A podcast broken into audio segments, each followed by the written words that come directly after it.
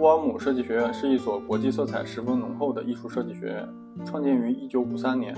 它的教师来自法国、英国、瑞士、奥地利、荷兰以及南美、北美等地，学生中有近一半来自世界各地。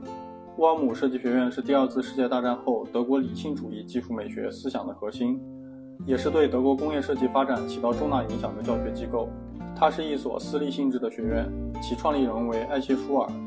其定位是工业产品造型领域的国际性教学、视觉传达、工业营建、资讯。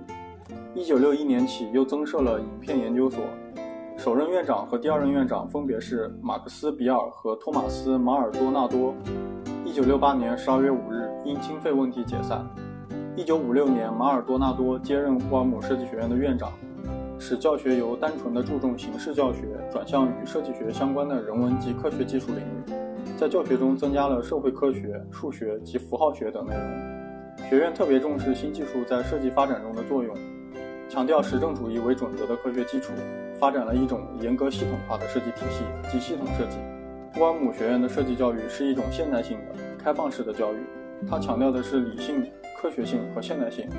乌尔姆设计学院关于设计思想的原则精神，最终在与布劳恩公司的成功使用中得到实现。